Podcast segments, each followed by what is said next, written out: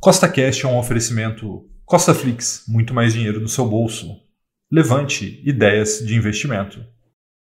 No podcast de hoje, teremos mais uma edição do Costa News, que é a melhor maneira de você ficar por dentro de tudo que está acontecendo no Brasil, no mundo e no mercado financeiro. Então, se você já gostou do tema desse podcast, segue o Costa Cast aí na sua plataforma, pois são três podcasts por semana, sempre com o mesmo intuito: colocar mais dinheiro no seu bolso. E lembrando, nada do que eu falo aqui é uma recomendação nem de compra nem de venda, é apenas para te inspirar a investir melhor. Tá bom? Então vamos lá.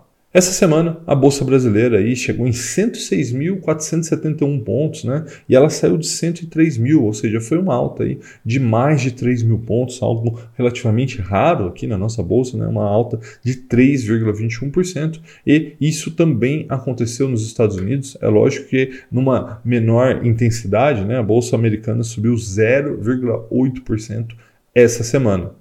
E esse movimento de alta, né, principalmente da Bolsa Brasileira, é um movimento que já vem acontecendo já há algumas semanas. Né? Então dá uma olhada o quanto o Ibovespa subiu nos últimos 30 dias. Veja que a bolsa, no dia 6 de julho, 30 dias atrás, estava em 98.700 pontos né? e hoje ela está em 106.471 pontos, ou seja, nos últimos 30 dias ela subiu 7,85%. Mas veja que interessante, né? no dia 14 do 7, a bolsa brasileira bateu ali 96 mil pontos, ela tinha caído e depois ela subiu em linha reta praticamente, ali mais de 10%. Então vamos entender o porquê que isso está acontecendo. Nessa semana que passou, a gente teve reunião do Copom, né, aqui no Brasil, que é quem decide a taxa de juros, né? E a taxa básica de juros brasileira, Selic, foi subida mais uma vez e agora está em 13,75%, uma taxa altíssima, né, que mostra como que o Banco Central dormiu ao longo do ano de 2021. Né? Ela manteve os juros muito baixos em 2021, causou inflação, né? descambou a inflação e é por isso que agora os juros precisam ficar tão altos. Tá? Agora eles estão correndo atrás do prejuízo e aparentemente essa subida de juros que eles estão fazendo aí há mais de um ano começa agora a dar os resultados. Né? Lembrando que essa subida de juros é o maior aperto monetário da história do plano real, mostrando que sim, o Banco Central dormiu no ponto de 2021 e agora está correndo atrás do prejuízo, mas aparentemente as coisas estão começando a melhorar. Dá uma olhada.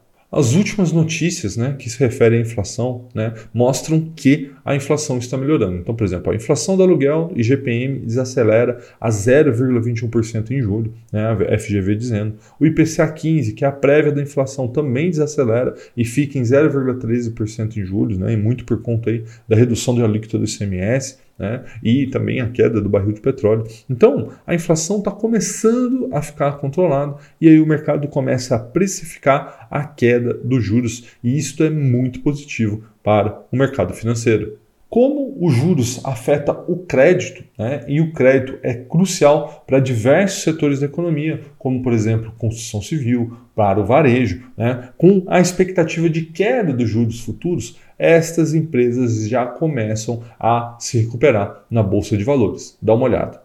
Essa tabela é a das maiores altas da semana. E aí você vê empresas como MRV, Magazine Luiza, Via Varejo, Cirela, Azul, Gol. Por quê? São empresas que onde o, o, o crédito ele é muito, muito importante. Né? Então imagina, a pessoa que está comprando um imóvel, né, ele depende do financiamento. Então, com a queda dos juros futuro, que é o que começou a acontecer após a reunião do Copom, a gente vê MRV subindo, Cirela subindo, a gente também vê Magazine Luiza e também Via Varejo subindo. Por quê? Porque são empresas que dependem de crédito. Né? São empresas que se beneficiam por serem setores cíclicos. Né? Também faz com que todos os ativos de risco, não só esses dos setores cíclicos, se beneficiem, né? ou seja, todas as ações começam a se reprecificar para cima por conta da queda dos juros futuros. E aí sempre surge a mesma pergunta: Rafael, ainda vale a pena comprar ações? Ainda dá tempo? Perdi o bonde? Não perdi o bonde? Né?